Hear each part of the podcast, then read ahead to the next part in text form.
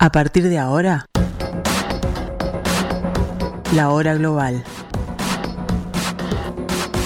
Desde el paralelo 35, en Montevideo, la realidad internacional por detrás de los titulares. Conducción de Gustavo Calvo. Participan Leo Arari y Susana Mangana. La hora global. Una mirada al nuevo desorden mundial.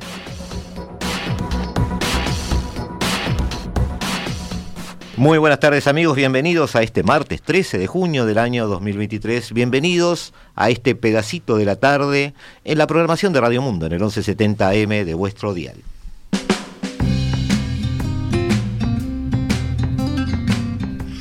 Y esta tarde es una tarde, ahora sí, otoñal, eh, donde tratamos de ver eh, cómo entendemos este nuevo desorden mundial, hoy con un tema único, hoy con dos invitados en nuestra tarde, en nuestro pedazo de la tarde de Radio Mundo, este pedacito de la programación. Hoy, analizando eh, el ascenso o la presencia, vamos a dejarlo de presencia, la presencia eh, de la derecha en Europa, su presente, su posible futuro y las posibles causas de esta situación eh, que es política, pero también a futuro es intensamente geopolítica, dada la guerra que estamos este, asistiendo y dado el nuevo, la nueva reconfiguración de este orden. Em, eso también está un poquito en discusión, pero vamos a aprovechar a uno de nuestros invitados acá para también tirarles esos dardos, a ver si podemos llegar a un tipo de conclusión este, provocativa como la que siempre queremos. Con nosotros, Rodrigo Melgar, eh, ya a esta altura de la casa. ¿Cómo andas, Rodrigo? ¿Todo bien? Bien, Gustavo. ¿Todo en orden? Bien, por suerte, acá, bien. estar acá otra vez. Eh, y Gonzalo Puch, ¿digo bien Puch o Puch? Sí, está perfecto. Puch Lombardi, eh, profesor ayudante de Facultad de Ciencias Sociales y doctorando en Ciencia Política. Bienvenido Gonzalo, por primera vez acá. Eh, si no te asustamos demasiado y no te tratamos mal, esperamos que, no sea la última. hoy, amigos, como les dijimos, queremos hablar de la derecha en Europa. no solo el avance de la derecha o el avance de la extrema derecha, que son dos cosas distintas, sino también el efecto por el cual parece que esa extrema derecha creciente pareciera, a simple vista, según muchos analistas, estar arrastrando a los partidos conservadores, tradicionales de derecha, eh, estar de alguna forma tiniendo sus discursos o apropiándose de ellos mismos, al punto de llegar a negociación por cargos en muchas de las elecciones a las que se ven sometidos. Los acercamientos en Bruselas, los gobiernos de Italia, Suecia o Castilla y León, por ejemplo, en España, son un claro aviso de lo que podría venirse. Sobre todo en las elecciones en España, que este 23 de julio eh, nos tienen a todos un poco sobre ascuas, y aquellas cosas que pudieran este, pasar en el interior de muchos de los países europeos, de los cuales queremos hacer un repaso. Las elecciones autonómicas y municipales del 28M en España eh, han borrado fronteras para muchos, eh, todavía no para nosotros, pero sí para muchos, entre el Partido Popular, el tradicional partido este, de derecha español, y Vox, ese en algún momento cisne negro, ahora ya no, emergente dentro de la política española, eh, categorizado como de extrema derecha. Los populares habían perdido terreno en los hemiciclos frente a la formación ultraderechista, que llega con casi 2.000 listas para duplicar concejales y entrar en gobiernos autónomos y locales. La coalición en Castilla y León es el gran ejemplo, ya supuso un antes y un después, pero la necesidad de pactar en más lugares puede llevar al PP a seguir adoptando la agenda de Vox y acostumbrarse a compartir gabinetes. Pero ese fenómeno también se da en otros lugares de la Unión Europea, incluida Bruselas. El líder del Partido Popular Europeo, Manfred Weber, eh, se reunió en enero con la primera ministra italiana, Giorgia Meloni, para llegar a un acuerdo de cara a las elecciones comunitarias del 2024. El Partido Popular Europeo admitiendo un posible acuerdo con la ultraderecha. Era el último dique de contención político en, términos europeos a este crecimiento de la ultraderecha. Meloni también lidera el grupo de los conservadores y reformistas, una de las dos casas comunes de la extrema derecha europea. El propio gobierno italiano también es otro ejemplo y junto con los de Suecia, de cual podemos hoy hacer alguna mención, y Finlandia, que acaba de tener elecciones, o los que se suman en España y Castilla y León, apuntan a absorber la derecha tradicional en el continente. Absorber la derecha tradicional, negociar con ellos, tener su propia vida, es lo que queremos este, esta tarde, esta tarde, conversar con ustedes. Primero, este Gonzalo, vamos a arrancar por Gonzalo porque es el, debutante aquí, así este, eh, ya tranquilo empezamos a charlar. A nivel europeo, a nivel continental, ¿hay un avance real o, hay un, algo más gradual? ¿Cómo, ¿Cómo ves tu primera impresión sobre esto? No, yo lo veo eh, similar a lo que vos decías, sobre todo cuando empezaste a hablar de España, de Castilla y León, que ya había habido, ya había habido un, un, gobierno en coalición, por así decirlo, entre el PP y Vox. Por más que cada país, lo que hay que tener mucho cuidado, yo no conozco todos los países, obviamente, hay que tener mucho cuidado con, con la las particularidades de cada grupo. En mi opinión, no hay que olvidarse que Vox surge del PP, pero con que ahora sí tienen una agenda claramente distinta. O sea, son partidos distintos donde, donde tienen puntos en común, pero, pero sabemos de ese origen común y en otros casos eh, no es así, como el caso de Alemania o el, o el caso de Suecia, ¿no? que, donde aparecen grupos, como, como bien mencionaste, Suecia, de, de extrema derecha. Sin duda, están en aumento. O sea, vos lo dijiste muy bien en la introducción. La derecha, la centro derecha, la derecha tradicional, está teniendo un resurgimiento en Europa, ¿no? Después de haber perdido varias elecciones en distintos países, como dijiste, el Partido Popular Europeo, eso es al nivel de, la, de las bancadas europeas, que te tengo que confesar que no, no sigo tanto, pero sé que habían tenido mucho problema para lograr elegirse como, como en la presidencia del Parlamento Europeo, por eso porque tuvieron un retroceso, ahora un, nuevo, como un nuevo momento de ellos. Pero también va de la mano de, un momento en algunos países, también diferente entre cada país, de lo que vendría a ser nuevas derechas, a veces se usa ese término, o extremas derechas, va a depender nuevamente del contexto, porque algunos no son extremistas eh, y otros sí, ¿no? Como el caso alemán, es el que a mí me parece el, el, de, eh, el más paradigmático, más claro, de extrema, derecha. No, el más, más curioso me parece, sí, el más curioso me parece el sueco, sin duda. Pues tiene como muchos toques en común con una extrema derecha y otros no, que vos dirías quizás propio de la idiosincrasia y de la cultura sueca, ¿no? ¿Por qué? Porque decís eso. Porque, por ejemplo, eh, estos partidos tienden a, a, tener una clara, en el caso de Vox es evidente, homofobia. ¿no? En el caso de Vox lo vimos vos estarás muy al tanto con, el, con lo de las... Eh, Vox ya gobernó, co-gobernó con el PP en Murcia, con, con leyes educativas para prohibir la educación sexual, que con todo ese relato de que la educación sexual promueve la homosexualidad. El PIN parental. Claro, el PIN parental, exactamente. Es, es donde, donde no se podía meter. Y, y el, el, caso sueco es, es, impensable. O sea, se ve que, que es un, un, estilo de cultura política que eso lo considera como debería ser ya lo que, tu identidad sexual como un derecho, ¿no? Pero en otras cosas, por ejemplo, el rechazo a la inmigración, están más que en común, ¿viste? O sea, yo encuentro que el denominador común eso es un nacionalismo y un, un rechazo a la inmigración, que en mi opinión es un rechazo a la inmigración siempre y cuando no sean parecidos, ¿no? Claro, sí, sí, no es lo mismo. A cierta inmigración. Sí, se, estaba, se, estaba, se estaba contraponiendo mucho en estos meses pasados eh, el, cambio de tono de la aceptación de los inmigrantes ucranianos en contraposición a los sirios en su momento, que fueron este, muy, o, bueno, o todos aquellos que naufragan del norte de África en el pasaje por el Mediterráneo, tratando de encontrar los, los puertos italianos o españoles, ¿no? Ahora, eh, desde el punto de vista electoral, eh, antes de profundizar, porque lo vamos a profundizar ahora, pero desde el punto de vista electoral, abuela de pájaro, digamos, hay entre derecha y extrema derecha un caudal electoral eh, poderoso en este momento. Y en ascenso, ¿no? Y en ascenso. Y aparentemente el freno a eso son ellos mismos en su temor a negociar. Exactamente. ¿Lo estoy, viendo bien? dijiste dique de contención que me pareció muy elocuente. Yo, yo conocí hablar de cordón sanitario, mm, que, que, es un término que con la pandemia ganó. En España, por ejemplo, como vos bien dijiste, es un caso donde, donde ese dique de contención se perdió. Ya a nivel autonómico y municipal hay ejemplos de, de, ya no por ejemplo, puedo poner para cerrar el ejemplo sueco, que, lo conozco por, por, arriba, pero un poco mejor, en Suecia, por ejemplo, hubo un cambio de gobierno, ¿no? El Partido Socialista Sueco tiene una de sus mejores elecciones, pero pierde por, por, un par de escaños una mayoría parlamentaria, ¿no?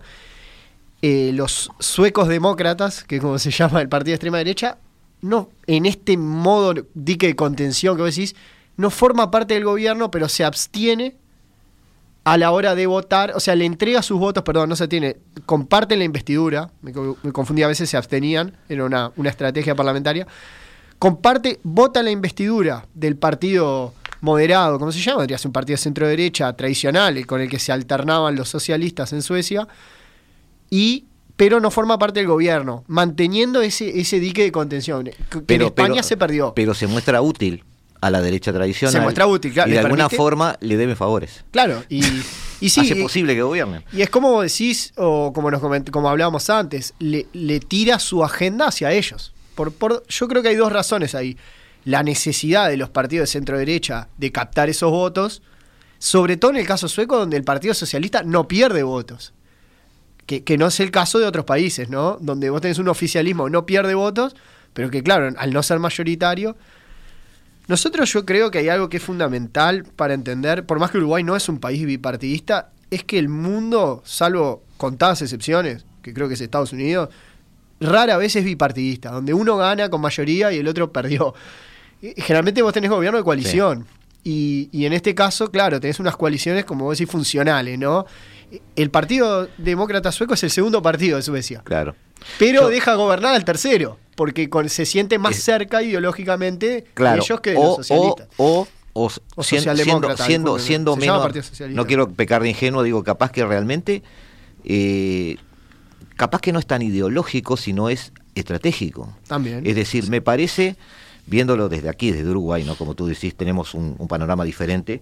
Aunque en Sudamérica eh, Chile puede haber sido un ejemplo hace poco cuando eh, la derecha tradicional cedió el protagonismo al Partido Republicano. También tuvimos un poco de ese arrastre de discurso hacia el extremo, digamos, por parte de una derecha, una centro derecha que se hunde, así como se hunden las centros izquierdas, ¿no? Claro, en Chile como que el, centro explota, ¿no? Claro. Ahora, eh, esa, esa posición de la extrema derecha, en el, en el, caso de Vox, en el caso de Suecia, como lo estás relatando, que que, digamos yo no, había profundizado tanto, pero está, está muy bien lo que decís.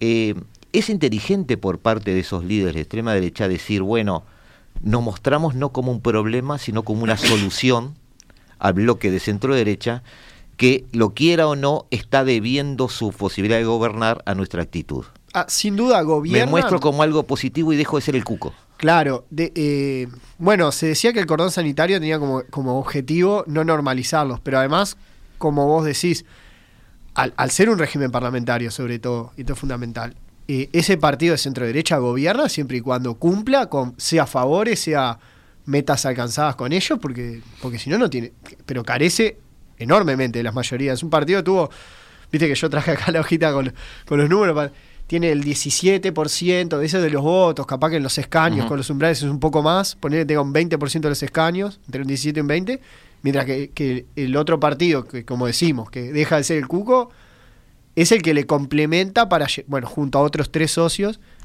que sí son socios porque participan en la coalición, es el que le complementa los votos para aprobar todo. Y además, no hay que olvidarse los votos de censura. Claro, ahora. los parlamentarismos están ahí. Ahora, desde el punto de vista de porcentajes, Rodrigo, eso que está describiendo.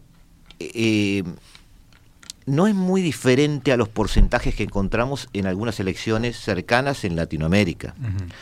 Sin embargo, esos 17, 18, 20% de apenas soporte presidencial, como puede ser Castillo, Boric o alguno de esos, acá implican caos.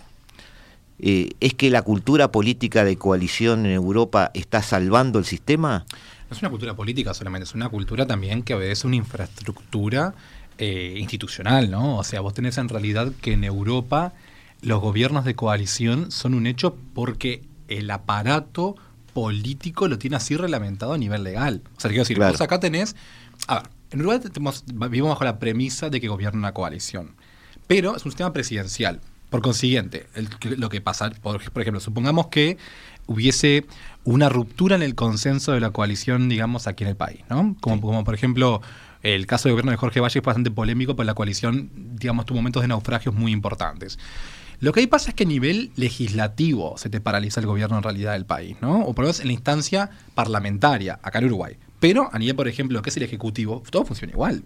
Porque vos en realidad, eh, de facto, el Ejecutivo no gobierna en el marco de una coalición.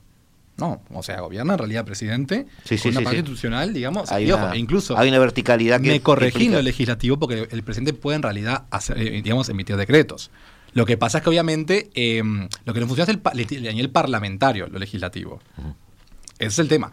Ahora bien, en, Europa los primeros ministros son designados justamente del seno de una coalición constituida.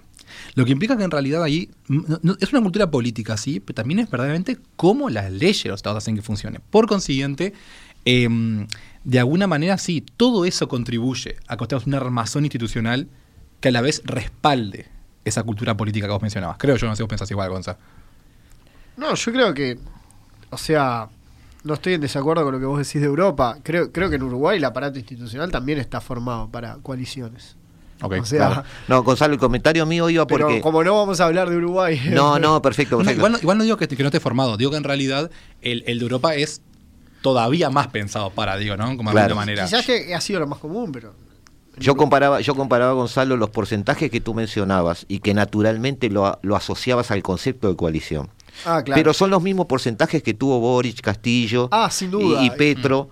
Y sin embargo, no ves coaliciones, ves caos. Pero ahí, es, ahí- Entonces, ahí sí estoy de acuerdo con Rodrigo. Eh, en países que no están acostumbrados a gobernar en, en- con coaliciones. Claro. Eh, Colombia y Chile con bipartidismos marcados hasta, Mm. hasta hace- Chile sí lo conozco, eh, Colombia es- me queda un poco más remoto, pero con bipartidismos marcados hasta, hasta ahora. Hasta, en Claro. Chile el bipartidismo se rompió ahora, hace poco. Y, hasta por ahí, porque ya los bloques, viste que empezaron a se- conformarse se- nuevamente. Claro, se rearman los bloques, pero eso yo creo. Yo soy muy institucionalista, ¿no? Entonces, capaz que te agarra otra persona y, y dice, no, hay otras causas. Eh, Para mí es porque las reglas llevan a que eso es lo necesario. Lo que en Chile es sorprendente es. Es un caso. También podríamos. Bueno, justo no era el tema hoy, pero en, en- en Chile, cómo, cómo los extremos re- reorganizan un sistema que era súper estable, creo que es, es un caso hermoso. Mm, claro. Súper paradigmático. Sí, sí, yo lo asociaba a, eh, a- eh, al, al- volviendo a Europa, ¿no?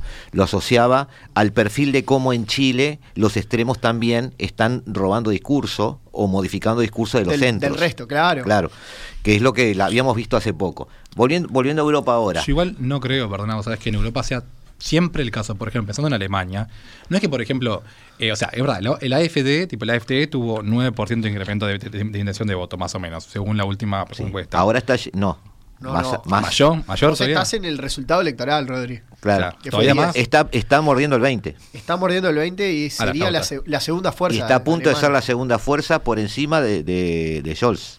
Ah, la flauta. Bueno. En Ma- encuesta, ojo, y ojo, manteniéndose la primera fuerza, este, la democracia cristiana. Claro, estamos Sí, hablando sí, de sí. Pero importante, justamente, por eso venía el caso. En el marco de, eh, digamos, lo que fue, eh, o sea, toda la, la, la, la, la AMPEL, la, la, la, la conexión semáforo, Sí. o sea, viene en realidad, o sea, todos sabemos, o sea, en, en declive. O sea, hay, o sea, hay muchos elementos que a la sociedad alemana no cuadran. O sea, en el, en el, en el, en el partido, digamos, el, el que es liberal, el FDP, tipo, eh, tenés en realidad, por ejemplo, toda una, una, una- una serie de personas, digamos, un núcleo poblacional que está en contra del ma- desmantelamiento del estado de bienestar. O sea, ha sido muy, critica- muy criticado el Lindner por la propuesta que, que, ha, que ha, digamos, de alguna manera esbozado.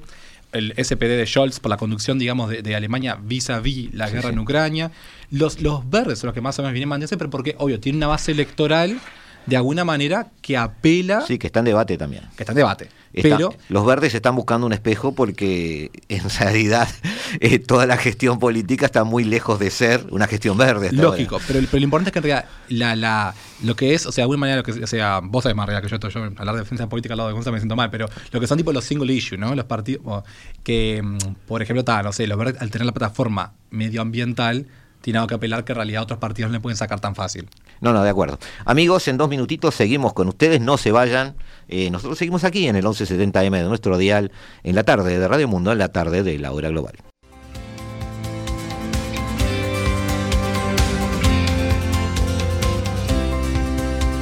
Desde el paralelo 35, la hora global.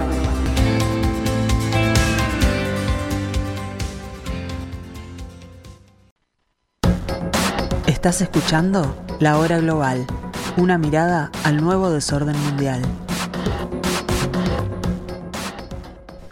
Seguimos amigos en la tarde de Radio Mundo en el 1170 AM de vuestro dial y como en todos los programas de Radio Mundo, este, habría que grabar las tandas este, porque se dan discusiones fuera del aire muy interesantes, sobre todo cuando hay invitados que, tienen cosas que decir. Estábamos en, una discusión, vamos a llamarle así, sobre eh, el tema alemán y es cierto porque es bastante paradigmático en el sentido de que Alemania tiene los extremos, y son extremos que además se exteriorizan y sin ningún tipo de prejuicios. Es decir, el AFD dice lo que tiene que decir, la socialdemocracia la dice. En cuanto a la inmigración, Angela Merkel eh, fue la que enarboló la, una bandera casi en solitario en, cuanto a aceptar la inmigración y dando motivos económicos para su aceptación. En, el sentido de captación de mano de obra que Alemania necesitaba por su industrialización este, acelerada eh, cosa que muchos otros no se animan a decir. Eh, pero sí, estábamos, este, Rodrigo, tú estabas hablando de AFD y los verdes, yo te, yo te discutía que los verdes habían perdido cierta identidad. Eh, porque estaban obligados a hacer una gestión que, iba contra vos su lo que decís que yo creo que yo estoy de acuerdo es que en realidad la guerra de Ucrania de alguna manera le impuso a los verdes una conducción política que no tenían prevista sobre todo a Annalena Peapoc, que eso es verdad. O sea, es verdad que Annalena Peapoc, que fue con una, con una agenda básicamente, eh, digamos, justamente de, la, energía, digamos, sustentable, digamos, de, digamos, o sea, todo el tema de la desnuclearización que tiene, digamos, con Alemania y demás, y de golpe, como decía vos estás, digamos, conduciendo revista militar poco menos para ver Qué, pasa. Pero es pasa que obviamente es una cosa que se le impuso, es una, variable exógena a la guerra de Ucrania que igual lo determina, lógicamente. Rodrigo, a lo que voy yo es que por más que estemos siempre contigo compartiendo espacios académicos, los votos a veces no ven eso. Ok. Los votos ven lo que sale en televisión o, lo o cómo su vida termina a fin de mes. Pero es igual el partido que y eso menos golpeado. Eso surte efectos políticos. Pero igual ese partido que ha sido menos golpeado de la coalición. Sí, sí, de acuerdo. O sea, eso, es importante, porque te muestra que de alguna manera Gonzalo, por favor, te Hay una resiliencia. Eh, sí, yo quería, además, quería mediar llevándolo hacia ustedes, capaz que un error, pero llevándolo hacia las causas, ¿no? Entonces voy a deslizar un, apunte teórico que, bueno, Rodrigo estuvo, vivió en Alemania y, vos ya veo que conocés bastante Alemania. Capaz pueden responder. Yo, a mí, bueno, esto es una posición teórica, ¿no? De, trabajo que se han hecho mucho sobre, sobre mezclando la literatura de populismo con, con nueva derechas. Que voy a pasar a decir que acá eh, un investigador de acá, Camilo López, lo está trabajando mucho para el caso iberoamericano. Camilo y, y está muy, muy interesante, o sea, yo lo aprendí ahí, ¿no? A mí me da la impresión que la principal dimensión, y acá me voy a causas, es la cultural, ¿no? Es un, es un tema cultural. Acá, acá se pelea, porque Rodrigo hablaba de, posiciones, viste, políticas de los verdes, claro, que, pero claro, si esto va en un eje cultural, es un poco lo que vos decías, está todo bien con que vos me hables de transiciones energéticas, pero mi preocupación capaz que es sobre inmigración, sobre valores alemanes. Y ahí les quería volver a dejar, si quieren tomar el caso de Alemania, porque yo lo que deslicé me parece que es general para todos los casos el tema cultural, que están todos estos partidos. Claro, es que en Alemania hay además tenés una centro-derecha que son dos partidos, ¿no? Tengo mm. entendido. Ese es uno bávaro que se une luego con otro. Yo, como te decía Gustavo, para, mí este, este miedo, este tema de valores normativo, cultural, está presente en todos los casos que estamos hablando. Inclusive en los de América Latina, obviamente. Pero allá es más fuerte, me da la impresión, porque están más desarrollados los partidos, tienen más, más trayectoria yo desconozco este partido de extrema derecha alemana cuándo, surge, me, da la impresión que lo sé, pero, pero cuándo se formaliza. Eh, ¿Vos decís el AFD puntualmente? Claro, cualquiera. Bueno, en realidad interesante es que, por ejemplo, o sea, siempre estamos hablando de la AFD, pero hay un partido que está siempre invisibilizado, diríamos, diríamos por suerte, porque mejor olvidarlo, que es el, NPD, ¿no? Que es el, el, Partido Nacional Demócrata Alemán, que incluso en realidad no parece mucho porque ha estado prohibido recurrentemente justamente por la, por la, por la Corte Constitucional, digamos, alemana, porque lo declaran inconstitucional.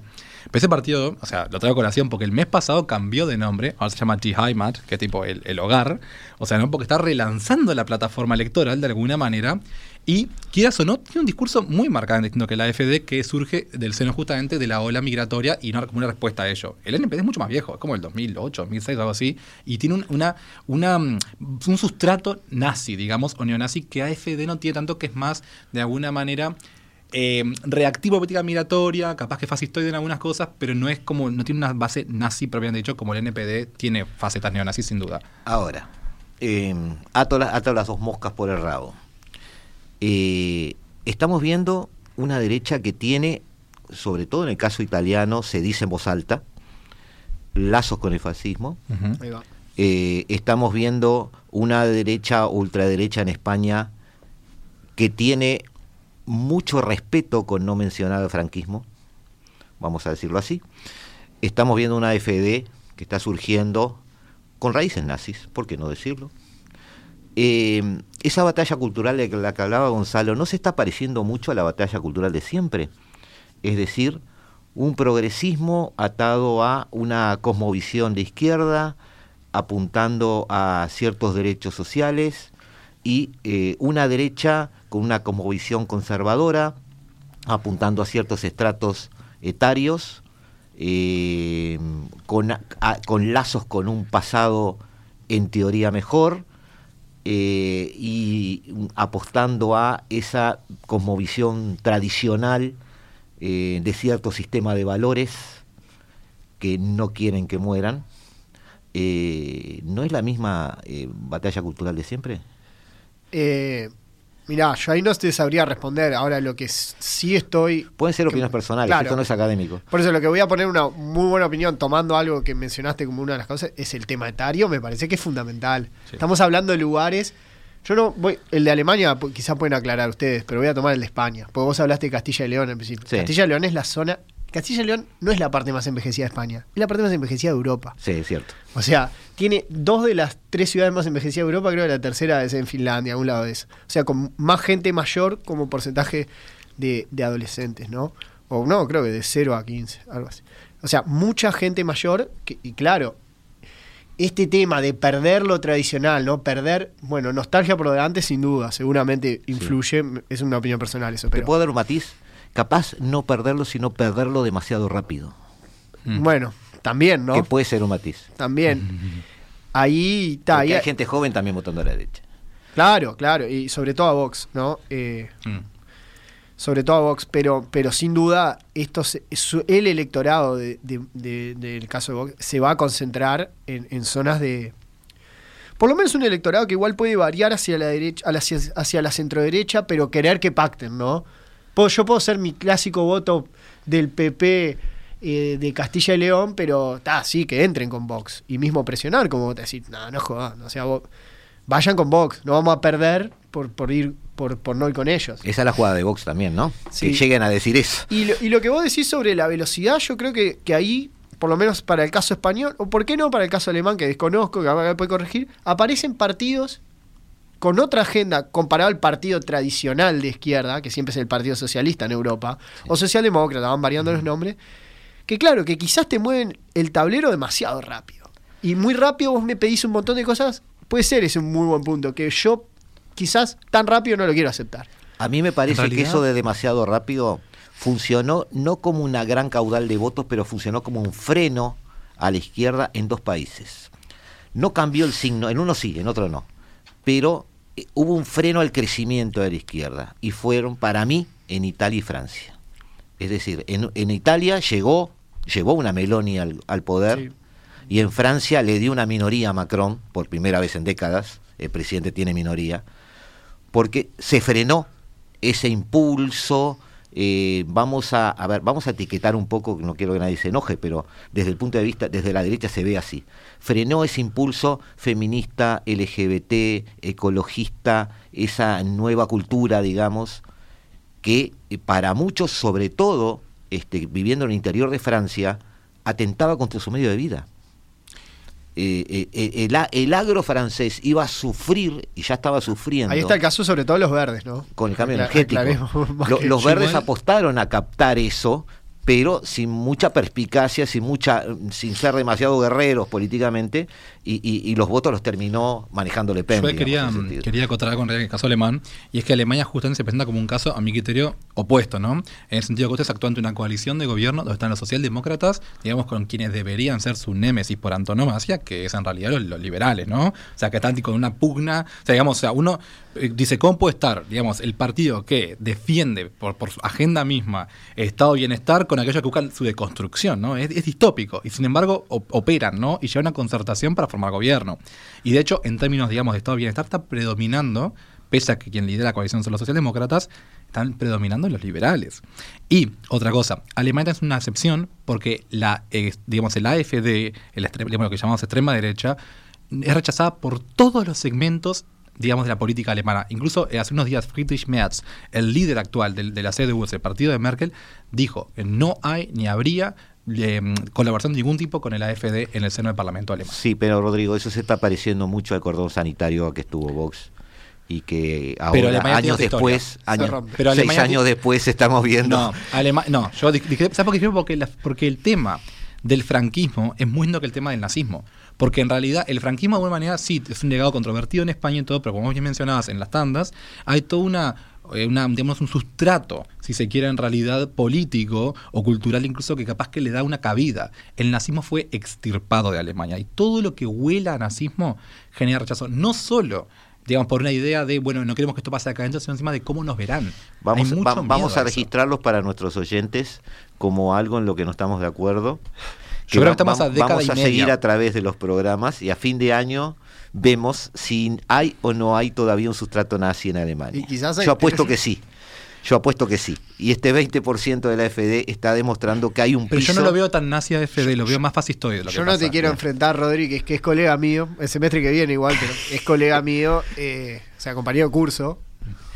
Pero a mí me, yo estoy de acuerdo con Gustavo Rodríguez. Si, si el AFD tiene, creció un 20% o antes tuvo un 10% y es el partido culturalmente más extremista, tiene que haber un sustrato del nazismo. O sea, y Rodrigo, por menos que sean, tiene que haber. No, quiero ser de lo que pasa. No quiero, no quiero ser totalmente confrontativo con lo tuyo, Rodrigo, pero si no son nazis, tienen toda una nueva generación de gente de AFD muy joven que está buscando en las bibliotecas a ver de qué se trataba el nazismo. Yo igual lo que sí te voy a decir es que de acá, por lo menos yo diría 10, 15 años mínimo para que siquiera haya algún tipo de idea de, que algún partido, no digo ni siquiera el centro derecha, te digo, digo que algún partido, capaz que maratón de ahogado diga, bueno, capaz que me la pienso, pero te digo, capaz que ni siquiera. Depende en realidad cómo siga evolucionando toda justamente la, la, trend esta política. Pero incluso capaz que me jugué demasiado, no sé si siquiera 10, 15 años. Alemania tiene mucha, Alemania tiene demasiado pasado un pasado histórico demasiado fuerte que pesa sobre ellos todavía. Sí, pero eh, te recomiendo la película La Ola. Este, para, para que puedas buena este, película. para que puedas este, controvertirte a ti mismo. Eh, muchachos les paso una listita que yo me hice de posibles causas para este ambiente pro derecha vamos a llamarlo así este clima este estado del humor eh, pro derecha en Europa. Sin duda está humor no porque Vamos a aclarar que, hablamos mucho de encuestas aquí hoy. Claro, obviamente. Porque tal, no tuvimos la elección, tenemos las encuestas. pero vienen elecciones ahora. Así que en nos, España sí. nos va a servir para pisar un poco más fuerte. Y vienen elecciones en Alemania Oriental, en, los, en Baviera y en todos los lugares que son complicados también con ese, esa contradicción teórica. Baviera va, como decía Gonza, tiene la CSU tipo de, Marcus Söder, que en realidad tiene, como es un partido regional, tiene mucho arraigo en realidad. Vamos a verlo. Difícil. Vamos a verlo, pero lo vamos a ver ahora antes de agosto. Eh, primero, la socialdemocracia, anotaciones mías, ¿no? La socialdemocracia asumió la agenda feminista, LGBT, que la izquierda había abrazado, eh, aprovechando que, bueno, las sociedades se están secularizando eso es cierto, pero eso también aumenta el rechazo y encapsula a los conservadores y, se organizan en contra de eso. Es decir, la otredad juega, hay un enemigo visible que nos quiere cambiar la vida. Eso, Gonzalo, para ti puede ser una causa de, este, de una posición de derecha. sin duda en los estratos de mayor edad. Mm. Bien. Y por lo menos en zonas rurales, como estábamos hablando, Castilla y León, envejecido, rural. Tocamos algunos temas que ya los dijimos, por ejemplo, la transición energética es algo que, afecta. La inmigración vuelve al centro de la polémica. ¿Mm? Vuelve a ser el centro del tema, después de unos años donde estábamos en temas más domésticos. Eh, como tú dijiste, Gonzalo, y a mí me parece muy relevante, es una, sociedad que envejece, ¿ah? envejecida la europea. Eh, temas que tienen que ver con la guerra, la, la inflación, un vivir peor que antes debido a las restricciones, debido a también los giros de la economía que hicieron más estatista a estos gobiernos que los que había hace un año o dos, por ejemplo, por necesidad, ¿no? Y todo eso eh, en el votante de a pie implica gobiernos que pueden no estar haciendo bien las cosas. y en su mayoría eran socialdemócratas. ¿Lo ves así, Gonzalo? El castigo a, la gestión. Voy a tomar, voy a tomar eh, uno de los puntos y hacer un comentario sobre otro, pero claro, tenemos que, que, creo que lo empezamos a hablar al principio, que saber que, que en Europa hubo un retraimiento de las centroderechas a favor de que en casi todos empezaron a ganar vía coalición de algún tipo gobiernos socialdemócratas y claro, ahora son el oficialismo. Em, acá mm, yo vuelvo a nombrar el punto de que era de Sanabuja y, y Camilo López, ¿no? Que hay una crisis de expectativas clara, ¿no? Que, es, ¿Qué es lo que vos ponés como tu punto? O sea, a ellos están viendo, tenían el vivir peor que antes, mayor grado de inflación, y, y, no se va a hacer ese, ese atar a esta inflación es pasajera por la guerra, porque no puedo conseguir, cosa que, Rodrigo, mira, suministro de gas de, no sé dónde. No, yo voté a este, tengo, me sale más cara la factura del gas y de la luz, y ta. Y, puede llevar a sociedades acostumbradas a elecciones libres, acostumbradas a alternancias, a, a rápidamente abandonar, y podría, que podríamos abandonar.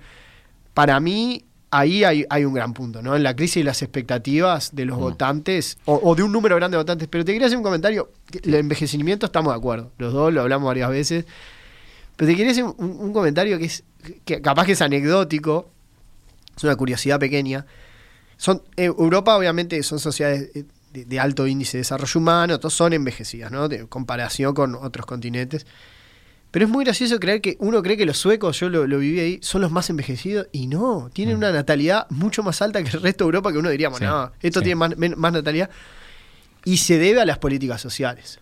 Se debe, eh, está atado a las políticas. Yo quiero saber qué pasa que, yo creo que es una sociedad con un si hay un retraimiento del Estado se va a volver mucho más envejecida. Yo creo tener capaz una esa es una curiosidad que, que es, curiosamente es uno de los países con mayor natalidad. Lo que pasa, lo que pasa es que la inmigración influye, sí, también. Yo tengo una respuesta en esa que aparte que en realidad parece que el modelo sueco apunta de alguna manera, exacto, y una emancipación temprana de los jóvenes, que los otros modelos en realidad no son tan así de alguna manera. Me parece que en realidad el otro modelo está mucho más enfocado a que el pensionado, el jubilado, digamos, tenga un buen pasar a posteriori, pero no es un, aparato de promoción, digamos, de, de alguna manera me acuerdo, por ejemplo, cuando te conocí Wilson de allá de Suecia, que 16 años el Estado les pagaba para que se fuera a la casa, más o menos, o algo así. Es una locura, tipo, eso no pasa ni en Alemania. ni en lo, que pasa es que hay, una diferencia ahí en, la concepción, ¿no? Claro. Eh, cuando hablamos de políticas sociales, ¿de qué hablamos? Exacto. Eh, si estamos en, un, en una. En una una provincia francesa o en, bueno, ya que hablamos tanto de Castillo y León, eh, estamos hablando de personas que dicen, bueno, a mí que me aseguren la jubilación, porque yo trabajé toda mi vida, Que, que la clase media no sufra y que los jóvenes la remen, para eso son jóvenes. Exacto. Ahora, eh, cuando los eh, algunos países nórdicos, no solo Suiza, pero no todos, pero algunos países nórdicos hablan de políticas sociales, también hablan de políticas de población. Exacto. Hablan de políticas de crecimiento de la población. Habla de incentivos para tener hijos. Que no es el caso de Francia, por ejemplo. No, no, no, no. Por eso, contestando lo que decía Gonzalo. Entonces, claro, con una acepción más integral de las políticas sociales, vos ves una transformación que es otra que la que habría en los países mediterráneos. Por claro, igual sin duda eh, este tema de, la, de lo cultural y la edad es, eh, hay una correlación. Hay una rastra y una correlación clara. Eh, amigos, otros dos minutos, ya nos vamos al último bloque. Este, espero que estemos todos este, interesados en estos temas que nos parecen este, que son de fondo en este caso. Y los dejamos en la tarde de Radio Mundo, en la tarde de la hora global, hasta dentro de un ratito. No se vayan, que nosotros seguimos aquí.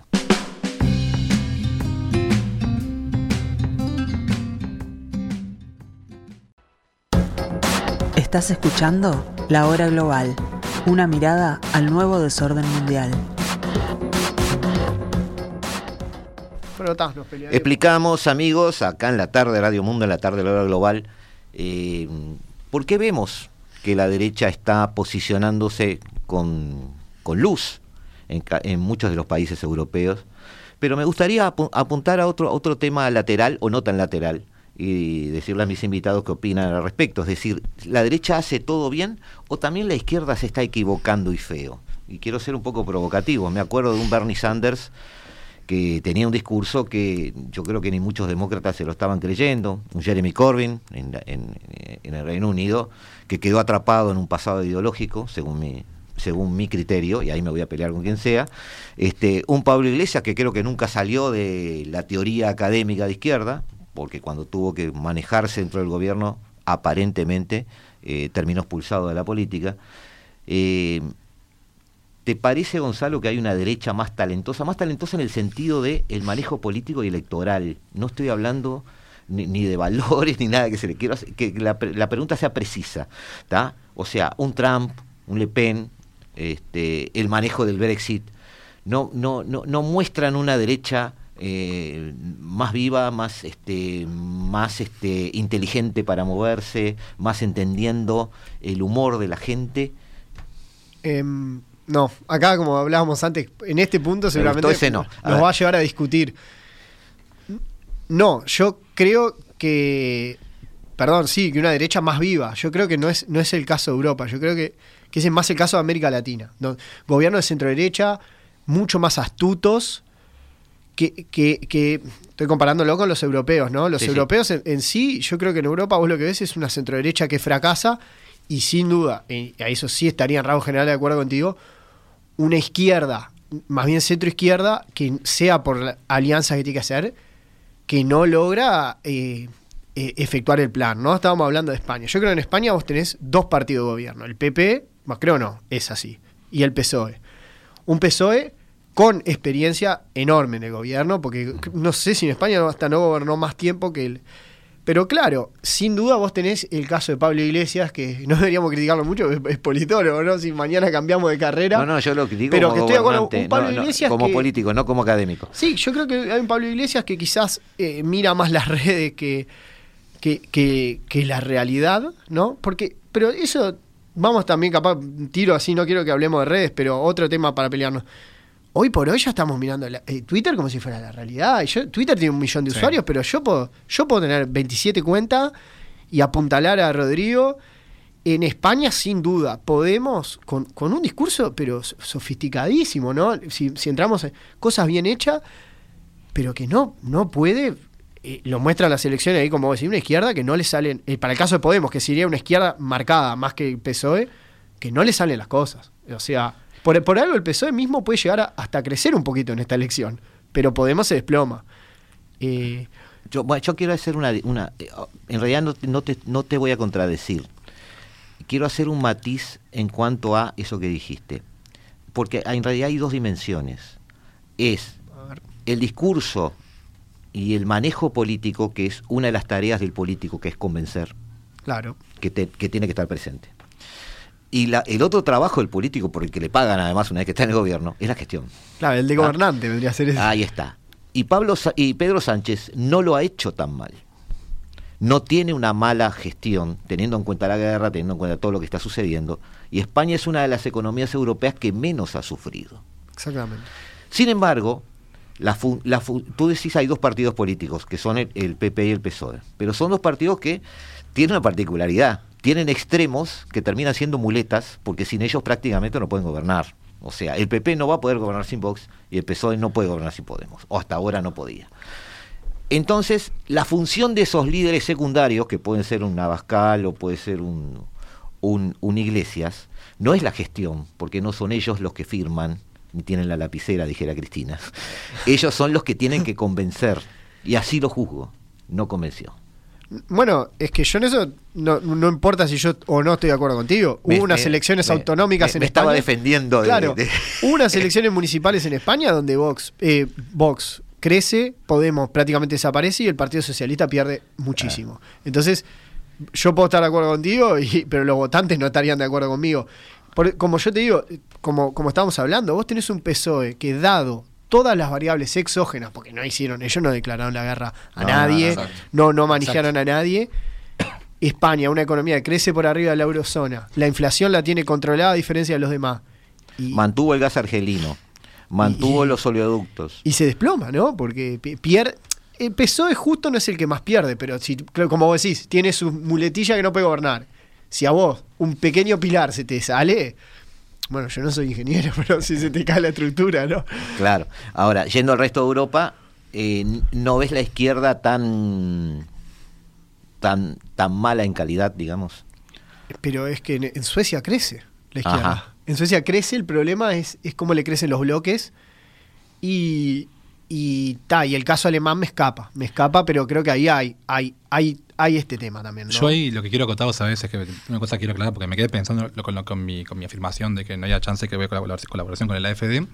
Y es que aquellos países donde se hizo una colaboración, digamos, fructífera entre la centro derecha y la extrema derecha, ha sido donde han encontrado espacios en común para colaborar. Es decir, donde a veces la extrema derecha se ha desextremizado, capaz que en algunas eh, digamos, cosas puntuales, ¿no? En unas políticas que, se entendió que eran irreconciliables con los demás partidos. Yo lo que digo es que hoy por hoy, por ejemplo, como está la AFD, no hay manera, ni en, una vida, no, no, no, no da un, un siglo.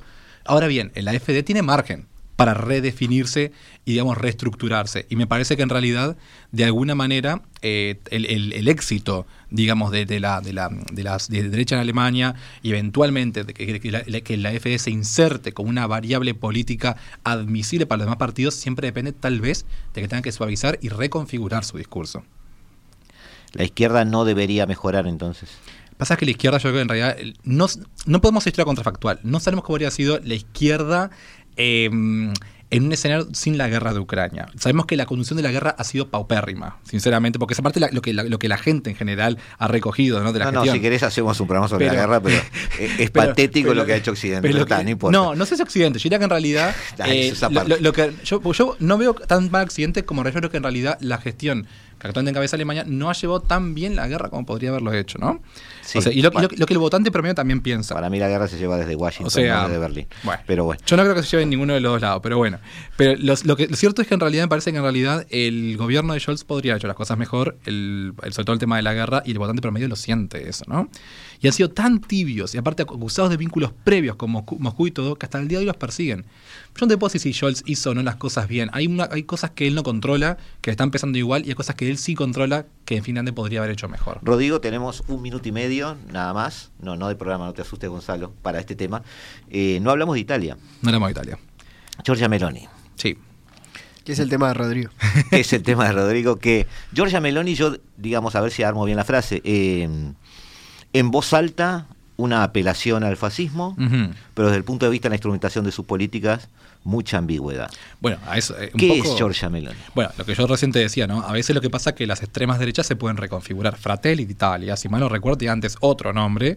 Y aparte, si- de hecho, eh, Meloni, o sea, que, la que actualmente cabeza el partido, o sea, es un partido que, recordemos, también, si mal no recuerdo, que integraba hasta hace no mucho la nieta de Mussolini como una senadora. O sea, quiero decir, tiene toda una, una, una fisonomía ideológica, obviamente vinculada al fascismo, ¿no? Pero eh, hablamos en realidad antes que empezara el programa, está digamos, tiene un, carácter a veces, un matices mucho más suaves que la lega de Salvini. Pero hay una explicación de esto. La lega de Salvini es particularista, particularista en el sentido no de particular, sino de que surge de una región y tiene una cosmovisión muy provincialista. Esa cosa de los de afuera son malos y mi, mi nicho es el bueno, ¿no? Mientras que Fratelli Italia es una cosa mucho más, un proyecto nacional de alguna manera, como yo lo veo, ¿no? O sea, y para mí ahí radica la diferencia. La, la Lega de Salvini... Sembrado sobre eh, el cadáver del fascismo. Sí, pero yo la Lega no la veo tan fascista como no, no, que hablo con, de, vin- de- con vínculos mucho hablo más... de, de Meloni. Sí, Meloni, sí, Fratelli O d'Italia sea, tiene mucho está más. capitalizando eh, el, el capital, perdón por la repetición de la palabra, el, capitán el capital político eh, fascista que nunca desapareció del todo. en No a texto expreso, obviamente, porque son cosas que a veces no se pueden decir, pero definitivamente hay una apelación a la nación que proyecto en realidad leguista, o sea, de la Lega, nunca llegó a tener una forma tan marcada, a mi criterio. Sin embargo, la Lega fue mucho más extrema en su política antimigratoria, en su eurocepticismo, que lo que es Meloni. Meloni tiene agenda LGBTQ+, también por otra parte, anti, obviamente, más marcada contra, contra la agenda LGBTQ+, que lo que tenía Salvini, hasta donde yo recuerdo. O sea, ¿Y son cómo- valores y cómo, distintos. ¿Y cómo jugó en Italia la izquierda? No, pasa que en realidad la, la- la izquierda en Italia viene jugando de forma muy periférica ya hace un tiempo, ¿no? Esa es la respuesta. Gonza capaz que me corrige, pero a mí me parece que... No, yo eh, Italia, Italia a mí me escapa. Yo lo que veo en Italia era un gobierno de lega, coalición, que fracasa en la pandemia horriblemente. Este, la verdad, no, no lo sigo, pero me da la impresión que no solucionó los problemas de Italia. Ni, ni los va a poder solucionar. Pero Italia tiene otros problemas, ¿no? Tiene, tiene un sistema de difícil gobierno. Cuando vos tenés 10 partidos, 12 partidos en un parlamento, atrofiado, además partidos llenos de- Sí. de, de legisladores, con un montón de... Sí, sí, es el, lo que hablábamos de la cultura de coalición, pero llevada al extremo, ¿no? Llevada al extremo, sí. Al final se arman, se terminan armando los gobiernos en los pasillos del Parlamento, ni siquiera en los, en los asientos de los senadores. Este, y me hace acordar mucho también la política brasileña es muy parecida a eso. Tiene, tiene mucho de eso, ¿no? Con las idas y venidas del centrado y, ese manejo de, de, poder, digamos, que a veces se decanta hacia un lado, a veces hacia otro, este, muy lejos del voto de la gente muchas veces, ¿no? Ahora, eh, estamos de acuerdo entonces que hay determinadas características culturales, sociales, no depende tanto de la mala gestión de la izquierda, según Gonzalo. Eh, sí es cierto que hay eh, una cierta coherencia política y una estrategia en común bien llevada adelante por en general la derecha, lo cual lo ha posicionado electoralmente bien. En eso estaríamos de acuerdo, Gonzalo. y como hablamos, que, hay, hay, un, hay un mal, mal desempeño de los socios, ¿no? De, los socios de estos partidos. Y en el caso que hablamos, a veces el socio de extrema derecha o de nueva derecha se, se desempeña mejor. Exacto. Bueno, y con eso redondeamos un poquito esta visión de lo que podría ser el presente y futuro de la derecha en Europa. Amigos, quería, corregirme una cosa antes de seguir, que en realidad la, nieta de Mussolini es, de Forza Italia, no es de, Fratelli Italia. Berlusconi, que a quien este, póstumamente saludamos, como ha saludado todo el planeta, cosas este de, de la política. Hasta el Papa creo que habló. Bueno amigos, los dejamos, los dejamos como cada martes o cada jueves. Nosotros como cada martes y cada jueves, como recién lo dijimos, aquí intentando desentrañar, entender, comprender este nuevo desorden mundial. Hasta siempre.